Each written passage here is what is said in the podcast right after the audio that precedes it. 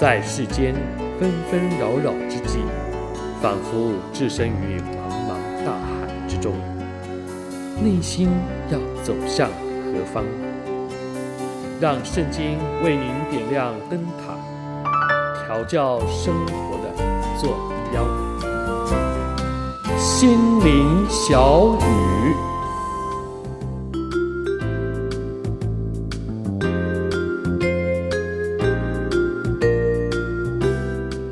亲爱的朋友、弟兄姐妹，大家好！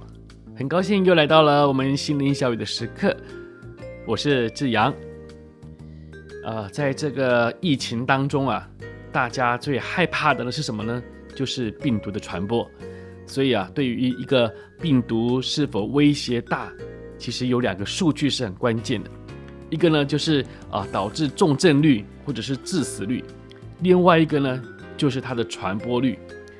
如果病毒传播力很强，它的影响力就跟着很强。好像最近这变异株的病毒就是一个典型的例子，从一个地方很快的就覆盖了全世界，而且大家都受到这个病毒的威胁，致使各样的恐惧也油然而生。然而，除了病毒会带来传播与影响之外，其实啊，在我们现实的生活当中，负面的情绪，也就好像病毒一般，它是带有强烈的传染力与影响力的。这就让我想到，在圣经民数记第十一章四到六节，还有十到十五节，就是一个很典型的例子。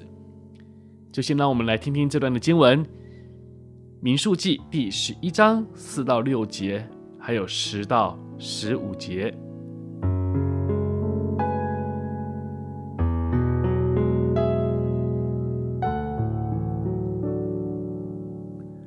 他们中间的闲杂人大起贪欲的心，以色列人又哭嚎说：“谁给我们肉吃呢？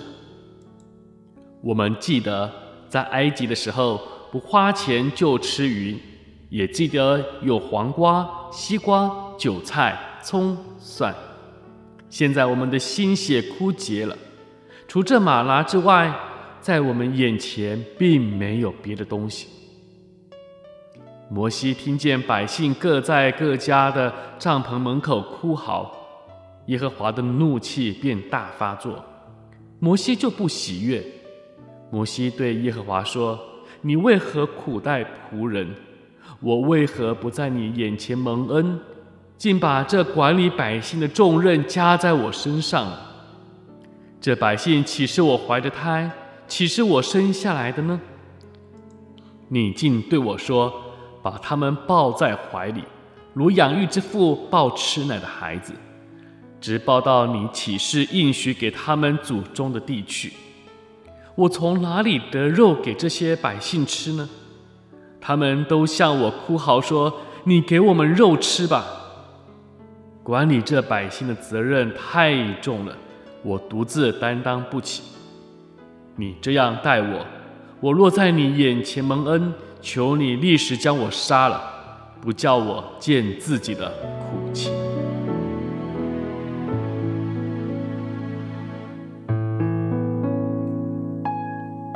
当时啊，在这群出埃及的人群当中呢，有一批叫做乌合之众的，随着他们一起出来。圣经称他们为闲杂人，因着他们的负面的贪欲，不满足于神亲自供应他们的马拉。于是呢，他们开始发怨言，而这个情绪呢，就传染给了以色列人。这个威力大到一个程度，他们都忘记了，才不久之前，因为他们的怨言招致神的烈火管教。于是大家都跟着撒气、埋怨，甚至啊，拿过往的生活出来比较，意思就是，上帝的供应又怎么样呢？都还比不上我做奴隶的时候所吃的。而这样不满足的情绪被摩西看见，这负面情绪的病毒就传染上了摩西。虽然摩西并不是和以色列人一样抱怨食物，但是他却对神不高兴。他是在抱怨与怪责神为什么要让他去带领这些扶不起的阿斗。当然了，摩西他有牧人心肠，他不忍心要神去惩罚他们，但是反而求神干脆让他死了算了，好得以解脱。对于摩西来讲，或许他把责任往自己肩上扛，而忘记了神才是真正的负责人，这是有他的问题的。但是，把这个问题变成了极端的发泄与反应呢，那就是负面情绪的发酵了。很多的时候呢，哦，我们只会以为说，哎，我只不过是发发脾气嘛，啊，情绪发泄是我们个人的事情，也没有什么大不了的。但是呢，往往这个情绪呢，却会向外的感染，甚至呢会形成伤害。特别是那些我们越亲近的人，如果他们也不能够警觉到他们已经受到感染了，接着他们不满的情绪也会被激发，就继续的去影响到他身边的人。求主帮助我们，让我们成为情绪的管家。最好的良药呢，就是要时时的操练，要常常喜乐。不住的祷告，凡事谢恩。当我们懂得向神交托，并有知足的心，我们就会建立起情绪的抵抗力，负面情绪就会远离我们而去了。亲爱的朋友，不晓得你今天的心情如何？你是不是也正面临到这个负面的情绪的感染？